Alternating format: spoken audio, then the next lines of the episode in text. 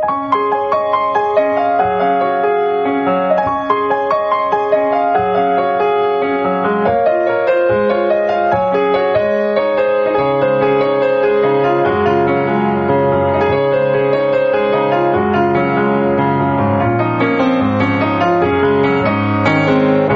さんこんばんは、ミッチェルです。いかがお過ごしでしょうか？本日は5月の12日木曜日となります。さあ、あっという間に、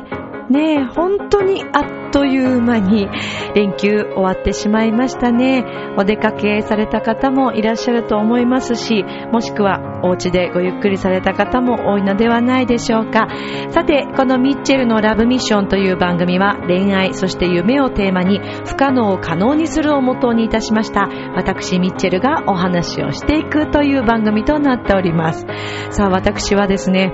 まあ実はあることについに挑戦をし始めまして、えー以前にもね、このラジオの中で私は大きくなりますということを公言してまいりましたけれども、頑張りますということを言ってまいりましたけれども、少しずつそちらの方に本当にあの気持ちも、えーそして行動もね、すべて向けて、えー自分が実践して、そして、えーこの番組の中でも皆さんにですね、一緒にこう応援していただいて、え頑張れるんだな、自分もやれるんだなということを改めて感じていただきたいなと思いながら、私はいろいろと活動をしていきます、行ってますっていう話を、えー今日改めてさせていただきたいと思います。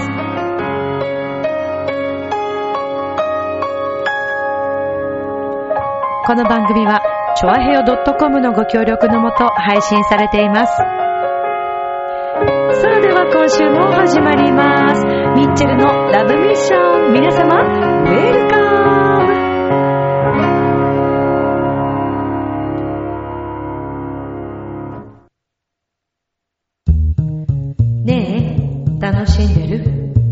もしかして諦めたりしてない？チョアヘオ .com を聞いているそこのあなた、ミッチェルと一緒にラブミッション。皆様、改めまして、こんばんは、ミッチェルです。いかがお過ごしでしょうか？本日は5月の12日となります。早いですね。終わっちゃったね。どうでした？皆さん連休ゴールデンウィークは。海外に行かれた方も多かったんでしょうかね。もしくはね、えー関東近辺、または国内旅行、そしてお家でだらーっと過ごすのもよしだったと思いますし、お家の片付けをしたという方もいらっしゃいましたね。えーまたはですね、本当にたくさんの皆さんが連休中に熊本をはじめですね、えー震災がありました場所にボランティア活動として、えー本当にたくさんの方があの参加されたということで、えーなんだかこう心がほっこりするような、温まるような、そんなニュースでもありましたけれども、でも本当にこうね、自分のお休みをそういったボランティア活動とかの時間に使うというのは本当に素晴らしいことで、まあね、本当に自分の休みとかをね、人のために使うっていうところがもう私は何とも言えず、こうなんかぐっと来たんですけど、まあ、やっぱり、なんていうのかな、人の優しさというかね、えー、なんだかこう世の中最近ニュースでも殺伐とした、えーニュースばかりで、なんだかちょっと寂しいなと思う一面もありましたけども、こういうニュースを聞くと、あのーね、みんな嬉しい。私もすごく嬉しかったし、あのーあ、みんなで一緒にね、この日本という国をさらにこう良くしていこうという気持ちで一つになっているのではないかなというふうに、えー改めて思いました。あの、本当にね、震災で、えーまだまだ、あの、大変な思いをされていらっしゃる皆様たくさんいらっしゃると思うんですけれども、とにかく日本全国がね、こうやって応援していますから、とにかく一日も早い、えー復興を願いつつ、安心したね、生活、えー今までと同じような生活にならないところもあるかもしれませんけども、でも気持ちだけはみんなで一緒に元気にね、前向きにいければと思います。えーそんなこともね、含めて、えー私自身もですね、やっぱり熊本、大分でいろんな思いをされた皆さんの分も、そしてもちろん東北の皆さんの分も、えー、まあそこまで言えるような存在ではまだまだ全然ないんですけれども、自分が何ができるだろうということを、まあずっとこうね、考えてきたわけですよね。で、それはもうずっとこのラブミッションの中でもお話ししてきたんですけれども、まあこのラブミッションが始まった年というのが震災があった2011年が、えー、スタートだったわけです。えー、2011年の8月でしたね、に、あの、この番組を始めさせていただいて、で、あの年にですね、私自身がやっぱりこういろいろ感じたこと、そして自分にできることをやっていこうと、改めて決意した年でもありました。で、それからね、えー、あっという間にこうやってこう月日が流れていくわけですけれども、そんな中でもね、えー、皆さんももちろん悩みがあるように、私自身もいろんなことをこう悩みながらとか、えー、人に相談しながらとか、うん、まあやってきたんですよね。で、まあ、このラブミッションの中でもご紹介しているお話っていうのはたくさんあるんですけれども、その中でもね、えっ、ー、と、2年前だったかな、あの、山の楽器のね、えー、ゴードライブというその大きなライブの中で、えー、宮城県からご参加された方。で、その方がですね、あの、ピアノでソロで出られたんですけども、その方はこう、山の楽器の中にあの、コンテストという形式の、あの、イベントがありまして、で、そちらに出場されて、で、そこで高得点を取って、えー、みんなからの評価を得て、えー、勝ち抜いた方が最終的に、えー、ゴードゥライブと言いまして、えー、1年に一度行われる3月ぐらいにいつも行われるんですけども、そこで、えー、このところは東京表参道にあるあのブルーノートさん、青山ね、にあるあの、ブルーノートさんで演奏する切符を手にするという、そういったコンテスト形式のイベントがあります。で、そこで、出場された宮城県の男性の若い方がですね、えー、見事、あの、優勝されて、まあ、あの、何組かいらっしゃるんですけども、私はすごくその方印象的で、で、まあ、その方ソロでピアノを弾かれて、で、その後に私の方でこう、インタビューをさせていただいたんですけども、やっぱり彼の身内の方がね、応援に来てくれていて、会場の方に。で、まあ、どうしてこのピアノをね、それで自分で曲を作られた方なので、えー、そんなお話もいろいろこう伺ったところ、まあ自分の友人、ね、お友達が、まあ震災によって、えー、大変な思いをまあされて、ご自身もすごくいろんな思いをね、えー、そこでされたと。で、やっぱりこう自分ができることやりたいことっていうのが音楽。で、人にね、その音楽での癒しだったりとか、あの、なんか最初はね、すごくこう恥ずかしかったんですって。ピアニスト、作曲家になるということを公言するのがとても恥ずかしかったんだけれども、まあ震災が起きて、えー、友人のこととかも考えて、自分がやっぱり本当にやりたいこと、できることというのをちゃんとやっていこうというふうに決意をされて、そして、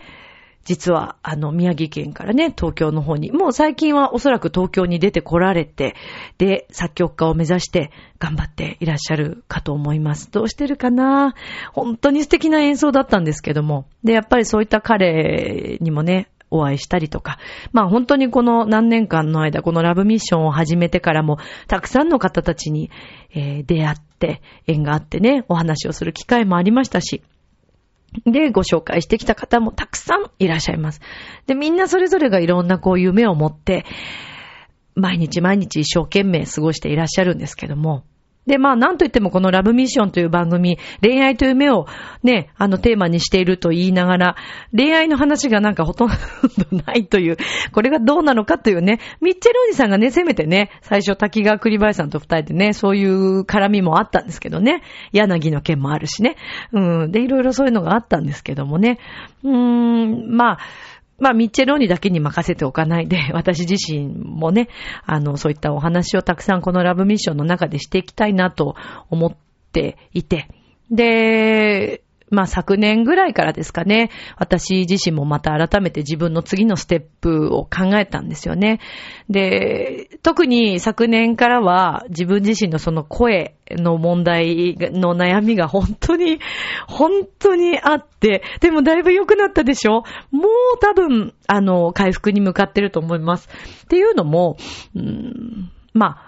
やっぱり自分で生体をまたこう壊してしまった。私多分もともとそんなに生体強いほどではないんだと思うんですけど、でもその生体ちゃんにね、いろんなこう負荷をかけてしまって、えー、自分の無理が効かなくなってきた。それはもうもちろん誰もが経験する年齢とともにというのはもちろんあると思うんですけども、でもそれだけではなくって、自分自身のね、努力の、まあ足りなさだったりとか、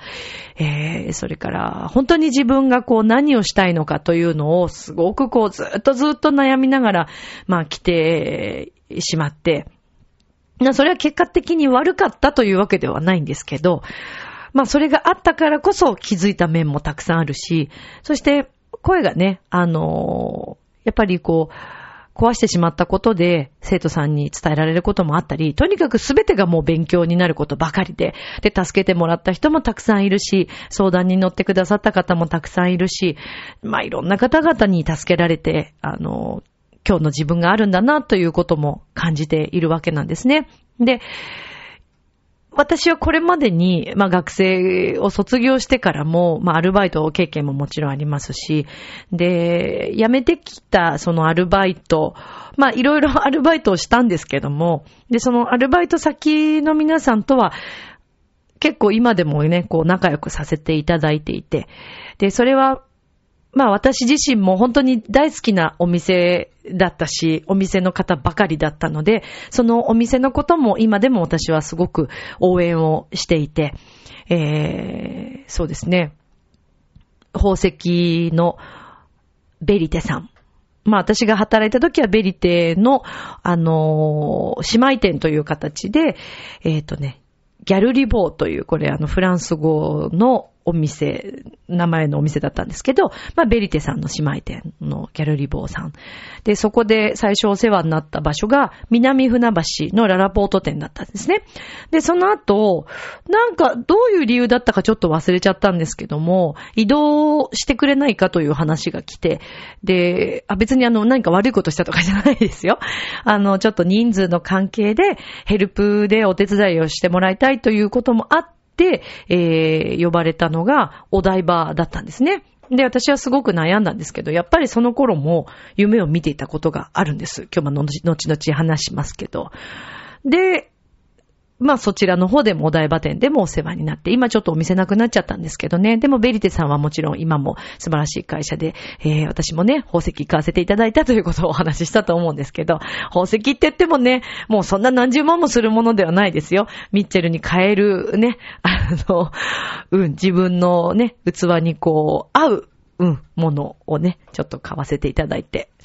で、えー、まあそんなこともあったり、それからお化粧品屋さん、これも今まだありますよ。もちろん、あの、ご活躍されているお店で、えー、新宿の今、小田急ハルクの中にね、入ってます。地下1階かな？にある X さんというお店。で、こちらのお店のね、皆さんにも店長はじめ、えー、メンバーの皆さんも、みんな、まだあの、ちゃんと活躍されていらっしゃって、私大好きな皆さんなので、えー、たまにね、こう飲みに行ったりとか、それからお話お店行ったらさせていただいたりとか、えー、そんなことで繋がっているわけですけれども、もちろん、えー、の、この二つのお店だけではなくて、たくさんのね、えー、アルバイト、東京ディズニーリゾートもそうでしたね。学生卒業してかなの時にもアルバイトをしていたんですけど、大学の多分後半かなにもアルバイトを始めて、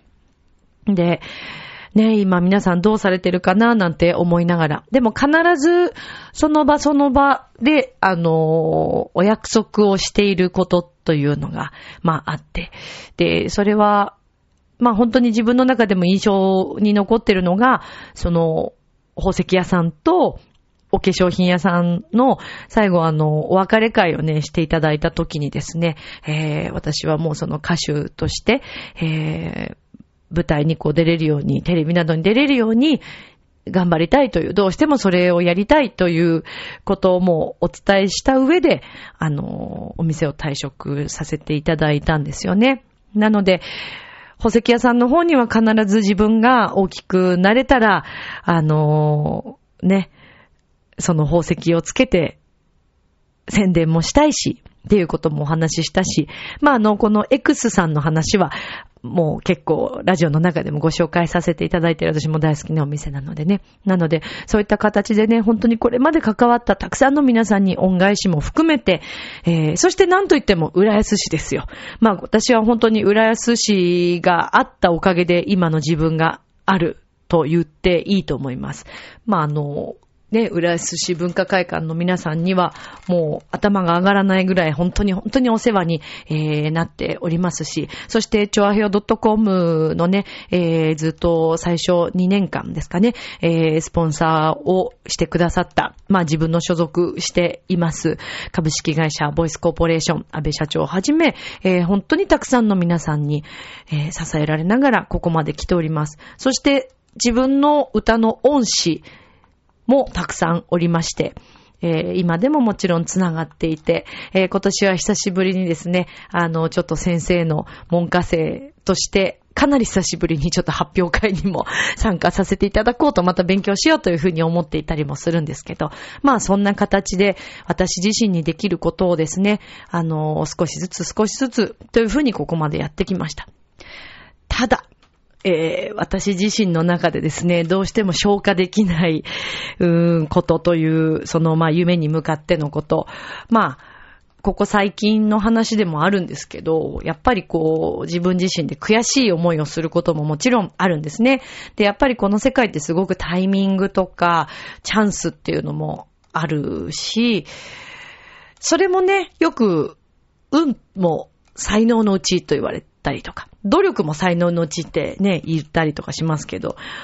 そうなんです。運というのはすごくつきものでですね。で、まあこれはもう本当に、どんなに頑張っててもね、運がなければやっぱりそこには乗っかることができなかったりもするんですよね。で、えー、自分の中でのすごく悔しい思いもあって、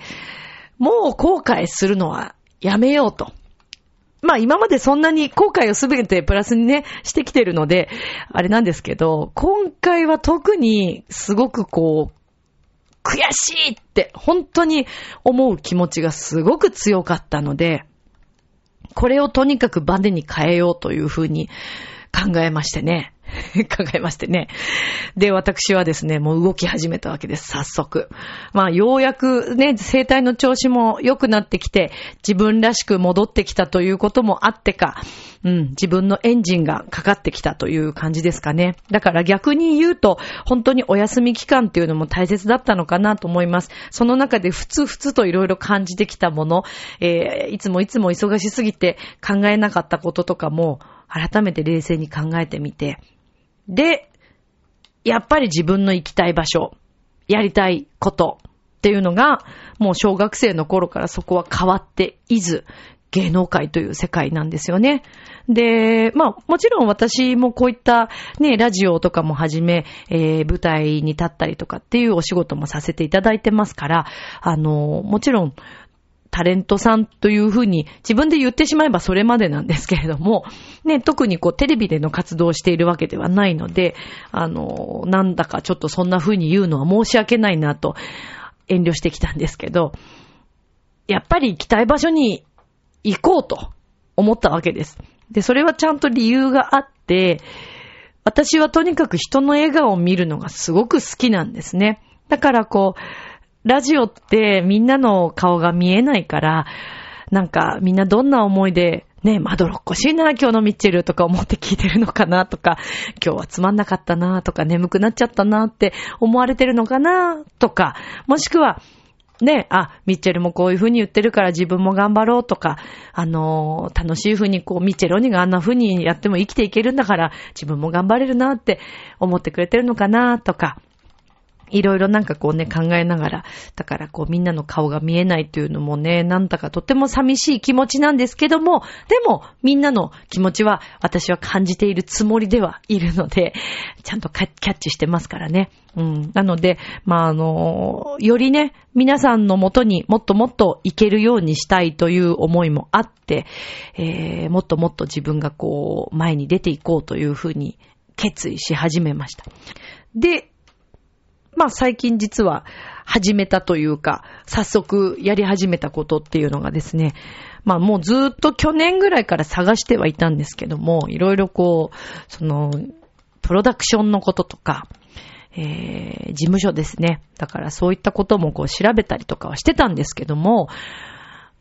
まあ私の場合、一応フリーで今こうやって活動させていただいてるので、まあこれをもっともっと活動の場を広げていくことの方がまず先決かなと思いながら、こういろいろ探していて。で、インターネット上でもいろんなオーディションとかまあ載ってるわけです。で、なんとなくこう、芸能界イコール怖いみたいなのが、やりたいくせにちょっとどっか不安な部分もあったりして最初はなかなかこう進めなかったんですけども、えー、早速先日ですね、行ってきたんです。でもそれはエキストラという、はい、お仕事なんですけど、で、エキストラさんにもってすごく憧れは持ってたんですけども、で、笑っちゃう話かもしれないけどね、あの、そのお台場で、えー、宝石屋さんで働く、バイトするって言った時も、かなり結構長い間行ってたんですけど、フジテレビさんにはね、足を踏み入れなかったんです、私ずーっと。なぜかというと、いつかちゃんとお仕事としてフジテレビさんに足を踏み入れたいという思いを抱きながら、いつもあの、お台場のですね、アクアシティの中にあるお店に通ってたわけです。で、私はね、あの時本当に何を思っていたのか、そんなことあるわけないのに、お台場のお店に行けばもしかしたらフジテレビの関係者の方とお友達になれるかもしれないとか、知り合いができるかもしれないっていうね、本当に腹黒いね、あの思いがありましてね、下心がありありでしたよね。それでもう二つ返事で、はい、お台場店行きますって言ったんですけど、まあそんなことあるわけなく、まああの、拝見したのはですね、えー、ニュース番組に出ていらっしゃいました。あやぱんさん と、それから、えっ、ー、と、木村さん。はい。あの、コメンテーターとかでね、ご活躍されてらっしゃる、あの方をちょっとあの、隣に、お店の隣にスターバックスがありますので、えー、そこに買いに来たという、それを拝見したっていうだけだったんですけど、まあ、本当にあの、あやぱんさんは可愛いなっていう、もうその印象だけですね。えー、本当に可愛かったですね。そうなんですよ。っていう、まあ、こともあったんです。で、なんか知らないけど、見学とかも入れるじゃないですか、あの、フジテレビさんってね。でもそこにも行かず、日本テレビさんとかね、いろいろこう、お店とかもみんなショップもあるのに、そこも行かず。でも最近はですね、そうなんですよ。練り歩きを始めたんです。車とかでも、フジテレビさんのこう前を通って、きっと聞いてるみんな何やってんだミッチェルと思うかもしれないけどね。あの、車とかでもこう通って、あ、フジテレビさんの車の入り口はここなんだなとかこうチェックしたりとか、えー、TBS さんの、あのー、ね、そうなんですよ。出入り口はここなんだなとか、ちょっと怪しい人みたいになってるよね、私ね。ストーカーじゃないからね、違いますよ。いつか自分がその仕事をする日のことを考えて、そうなんですよ。ふらふらしたんですけどね。うん、テレビ朝日さんも行きましたし、はい。そうなんです。結構いろんなところをこう、ぐるぐるね、回って、そんなしょっちゅうじゃないですからね。まあ、怪しい奴がいるなと思ったら私かもしれませんから、あの、テレビ関係者の皆さんすいませんね。あの、とにかく行きたいんです、そっちに。え、なので、あの、そんなことになってるんですけど。で、この前、初エキストラ。で、もう早速、あの、いろんなエキストラがあって、エキストラ事務所に所属するのもあるのは私ももちろん知ってたんですけども、それではなくって、まずはとりあえずボランティアで行ってみようと。で、現場のね、雰囲気に飲まれるようでは、まだまだ自分自身も足りないし、で、そこでまた本当にやりたいかどうかっていうのも改めてわかるだろうということで、えー、ボランティアエキストラにこう応募してみたわけです。で、早速ですね、これだからこれもタイミングなんですよ。最初、TBS さんの担当者の、ドラマ担当者さんから電話をが来たんです。でも、非通知で来るかもしれませんってネットにも書いてあったんですけど、まず一回目気づかずに、非通知だしと思って出れなかったんですよ。で、あれ？でももしかしてと思って。で、2回目、かかってきて、あ、絶対これそうだと思って、でもうるさいとこにいたから静かなとこ行こうと思って急いで携帯を持って出てったんですけど、時すでに遅しで、えー、留守電に繋がってしまいましてですね。で、留守電だけ残ってたんですね。TBS さんのドラマ係の方からということで、で、また改めて電話しますというふうに入ってたんですけど、もうね、電話は来ませんでした。だからこれはね、タイミングなんですよ。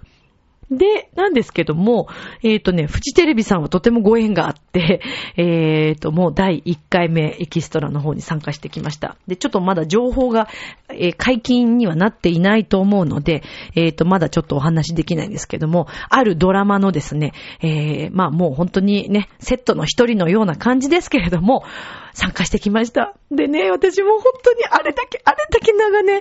お台場に通っていて、お台場の前もね、あの、フジテレビさんの前も通ったりしながら興奮していたにもかかわらず、まあ中には全然入らなかったということで、もう、スタジオに入るというのが私のもう憧れの憧れだったわけなんですよ。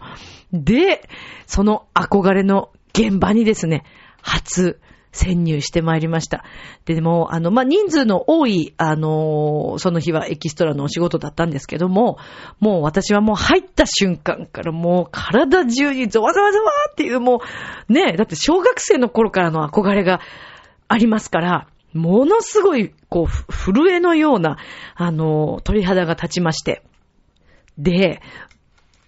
まあもう本当にそのね、鳥肌立ちながら、で、もちろんそのテレビではね、NG 対象だったりとか、俳優さんを追う番組とかでは拝見したことありましたけれども、で、もうね、もろにその現場に自分が入れているということに、でも正直思いました。なんで今までエキストラをやらなかったんだろうということを。まあでもいいんですよ。30代に入ってからも夢は叶えられるということを私は検証したいと思いますますんで、頑張っていきたいと思いますから、ぜひ、リスナーの皆さん、ミッチェル応援してくださってる皆さんには、後押しをいただいて、応援していただければとっても嬉しいです。あ、こいつ頑張るんだなって、あの、みんなで一緒にね、あの、本当にそれこそみんなで一緒に夢を叶えるような気持ちで、あの、私は夢を叶えていきたいなと思ってるので、私は実験台ですから何度も言ってますけど、だから私がまず検証したいと思ってますから、はい。で、もうそうなんです。ドラマのまあ一部としてね、参加させていただきました。で、その場にいらっしゃった方は、もう私としてもとても、あの、憧れでもある、うそうですね。うん、それ言っちゃうともうすぐ分かっちゃうと思うんで、ちょっと今は言いませんけども、そういう方がこう目の前にいらっしゃって、そして、えー、とっても素敵な俳優さんもいらっしゃって、で、セリフはないけれども目立つエキストラさん、まあそういう方たちはもちろんもう長年のプロの方だったり、所属されている方だったりっていうね、まあ俳優さんとしても活躍されている方かもしれないですけど、で、そういった方と一緒にこう、その空気を吸って、で、たくさんの人数のエキストラさんがいたんですけど、多分私のですね、気迫がすごかった。ったのかもしれません。まあ、あの、私自身がもうね、そういう仕事に憧れを持ってきているし、それから、もちろんね、舞台の仕事などもこう今までもやらせていただいてますから、なんか意気込みを感じたんでしょうかね。その、出演されている、その有名な方 とか、それから、そこの、えー、制作会社さんの担当者のスタッフの方が、私のことをすごいこう見ながら説明とかしてくるんですよ。多分私がもう、はい、はいっていう感じでこう、なんか、おかしなぐらいね、目が血走ってたんだと思うんですよね。で、やっぱ周りをこう見合わせしてみて、あの、控え室でちょっと待ってる間とか、こう皆さん見ていると、あの、皆さん本当にね、おっとりした感じの方だったり、それからエキストラ、ボランティアエキストラのプロみたいな方もいらっしゃって、秋の時ちょっとお隣の方とお話しさ、おじさまだったんですけど、お話しさせていただいて、その方サラリーマンをしながら、あの、実はエキストラをずっとやってるんだよ、みたいな話を何十年とかっておっしゃってましたからね。そう。で、いろんななんか裏話をお伺いしたり。で、やっぱりそういうお仕事とかね、所属するとこもあるんだよ、みたいな話を聞いたりとか。そうなんですよ。で、そんな話をこう伺いながら、もう終始大興奮。で、やっぱり一つの場面を取るのにものすごい時間はかかるんですけども、とにかくその現場を明るく盛り立てようと、えー、頑張っていらっしゃる、そのスタッフの皆さんだったり、それから役者さんね、えー、出演者の方とか、そういった方の心配りとかですね、エキストラに対してもちょっと声かけてくださるようなシーンがあったりとかして、そう、やっぱすごい。もうすごいんですよ。とにかく。気遣いが素晴らしいですね。うん。でもなんかそれをとにかくも感動しまくりで私は。で、その日雨が降ってたんですけども、もう大興奮しながら帰っていって、雨なんかもう気にならないぐらいのなんか帰りだったんですよね。で、つくづく、あのー、やりたいこと、夢に向かうと、自分自身のテンションとか、あのー、いろんなことが変わってくるんだなと。で、それは、今回はね、私もボランティアっていう形で参加したので、でもね、お金じゃない部分って、あるんですよ。プライスレスですですね。本当言えてないけど。うん、それも改めて感じました。だからもしね、今、このリスナーさん聞いてくださってるみんなの中にも、ああ、なんかちょっとな、自分の将来がな、とか、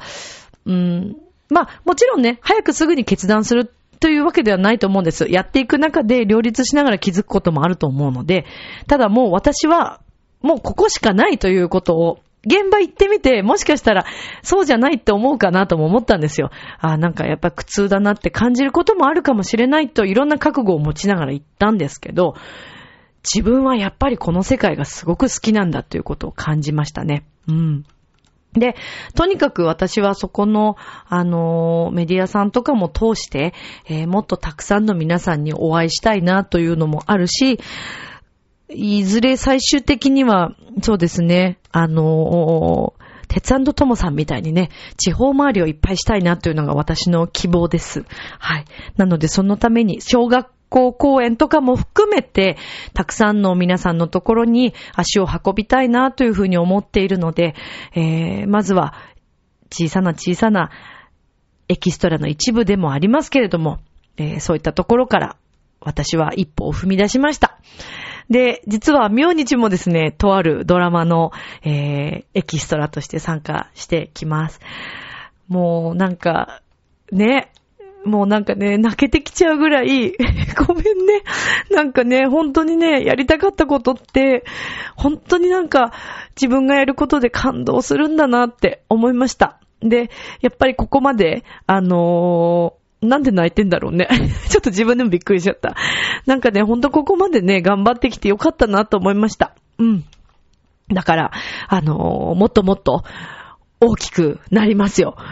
以前にね、コージーアットワークさんからも聞いてくれてるかな？まだラジオね、聞いてくださってるといいんですけど、あの、初めてね、あの、お便りくださったコージーアットワークさんからもね、その大きくなりますという言葉を聞いて感動してしまいましたっていうメッセージをいただいただし、それもすごく嬉しかったし、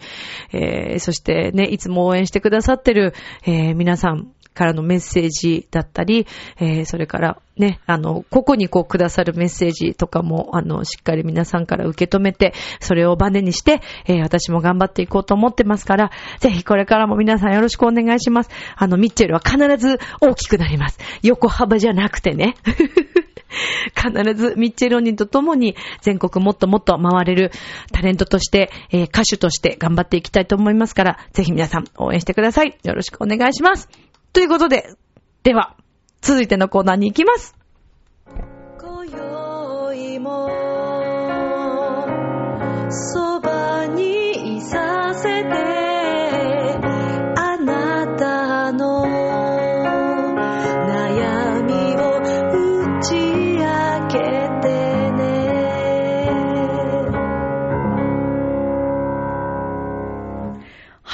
ということで、お便りのコーナーに参りたいと思います。いつもありがとうございます。むつきげんやさんからありがとうございます。ミッチェルさん、こんにちは。こんにちは。ゴールデンウィーク最終日の昼間に書いています。さて、今年のゴールデンウィークは、ウィークは見事に前半と後半に分かれていたのですが、まずはえー、前半のゴールデンウィークをどう過ごしたのかについて書きます。4月29日、暇だったので電車に乗って、えーと、これ、笠松競馬場でいいのかな？まで行ってきました。場所は、お隣の岐阜県笠松市にあり、名古屋駅から30分ほどで行けます。夕方までのんびり馬を見ながら少し馬券を買って過ごしました。その帰りにとある書店で出会った一冊の本が後半の過ごし方を大きく変えるのですが、それはまた次回。そして、えー4月30日は1日自宅で過ごされたようですね。えーネットで馬券は買いました。ということですね。5月1日、Facebook の、えーと、馬半ば主催の集まりで、京都競馬場に天皇杯を見に行きました。馬券は、てんてんてんてんでしたが、みんなで楽しく飲んで、えー騒いでいました。競馬の後は中華料理屋さんで打ち上げをしてから帰ったのでした。えー3日ともに競馬、競馬で終わったゴールデンウィーク前半でした。後半の3日間については来週の投稿に書きたいと思います。さて、作詞についてですが、早速提案を採用していただきありがとうございました。えーっと、皆様からたくさんの作品が送られてくるといいですね。では、このあたりで、今回はこのあたりでということで、えーっとですね、そして今日は、あのー、むつきさんからの詩がですね、作詞が届いています。これどういう風にしましょうかね。そしてあのー皆さん送ってくれますか？ちゃんとあの、ね、皆さんからもたくさんの投稿が寄せられるといいなと思っていたんですけどね。えーえーさあ、えーっとですね、むつきさんの詩なんですけども、これはかなたの思いという読み方でいいのかな？はい。さあ、あのね、すごくね、いい詩ですよ、これ。はい。私、好きですよ。あ、でも、むつきさんも即興で作られたんですね。でもね、このぐらいの尺すごくいいと思いますね。作りやすいかな。おー、どうしよう。なんとなく歌詞当てはめてたりとかしてみますか？なんか歌ってみますかね？ちなみにこの飛行機雲という言葉が出てきてるんですけどね、これあの、我らがチョアヘオ .com のあの、洋一郎くんのね、中にもこう、飛行機雲っていうね、詩があるんですよ。だからなんかね、ちょうどこの、なんか場所的に絡んでるんで、ちょっとそれが入っちゃいそうな感じがありますけど、ちょっと早速なんか、なんか音に乗せてみますか。ちょっとメロディーラインだけ今日は少し考えてみようかな。そうですね。かなたの思いでしょってことはちょっとなんか、ゆったりスローな感じがいいですかね。まあでもそうなってくるとやっぱなんかピアノ弾きながらとかの方がね、いいかな、いいのかな。ちょっと待ってね。はい。ということで、切り替えてみました。さあ、そうですね。まあ私のなんか曲ってどうしても、なんか、なんかね、似てきちゃってね、ほんと申し訳ないんですけど、まあやっぱりそうだよね。自分の曲だからそれは似るんだよね。えっ、ー、と、遥か遠い空の彼方。そうですね。どんな感じかな。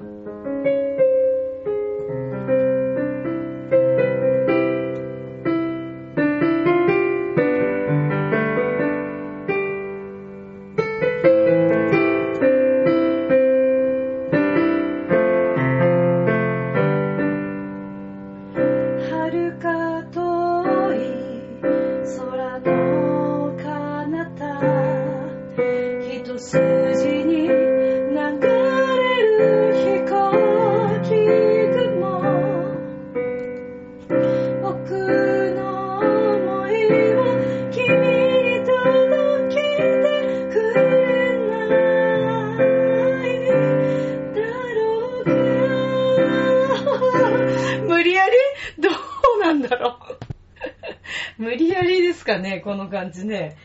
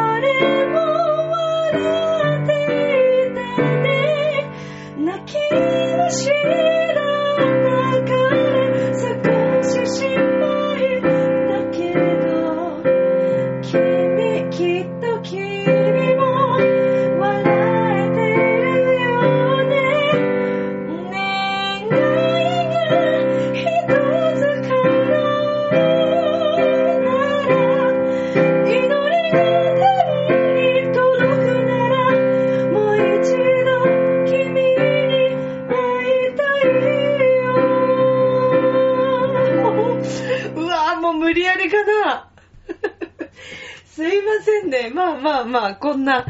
まあ、ざっとね、ざっと曲を作ると、まあこんな感じになって、ちょっとでもだいぶ高かったですね。で、ディーランダーみたいな感じになっちゃったけど、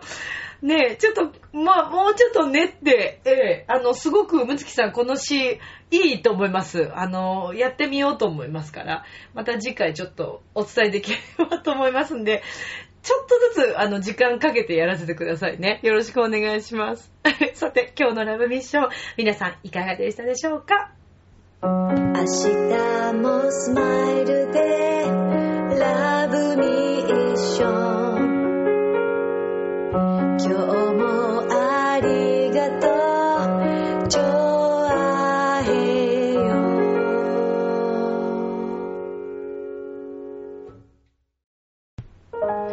はいということでエンディングでございます今日はすいません若干取り乱してしまいましたけどもまあでもなんかあの自分らしくいるって自分らしくなるっていうことはすごく大切なことなんですね。まあ私もそんなにあのね、全然若いと言える年ではないですけど、大人な年なんですけども、まあここに来て気づいたということもあって、えー、すごくいろいろとね、勉強になった一年でした。なのでまた夢に向かって一歩ずつ頑張りたいと思います。ラブミッションではお便りお待ちしております。miccele-love-love チョアヘヨ .com となっております。えー、6月には池袋のサンシャインシティ、えー、風水の広場でイベントを予定しておりますので、ぜひ来てください。では、今宵も良い夢を、明日も楽しい一日を、またねバイバーイまた詳細をお伝えします。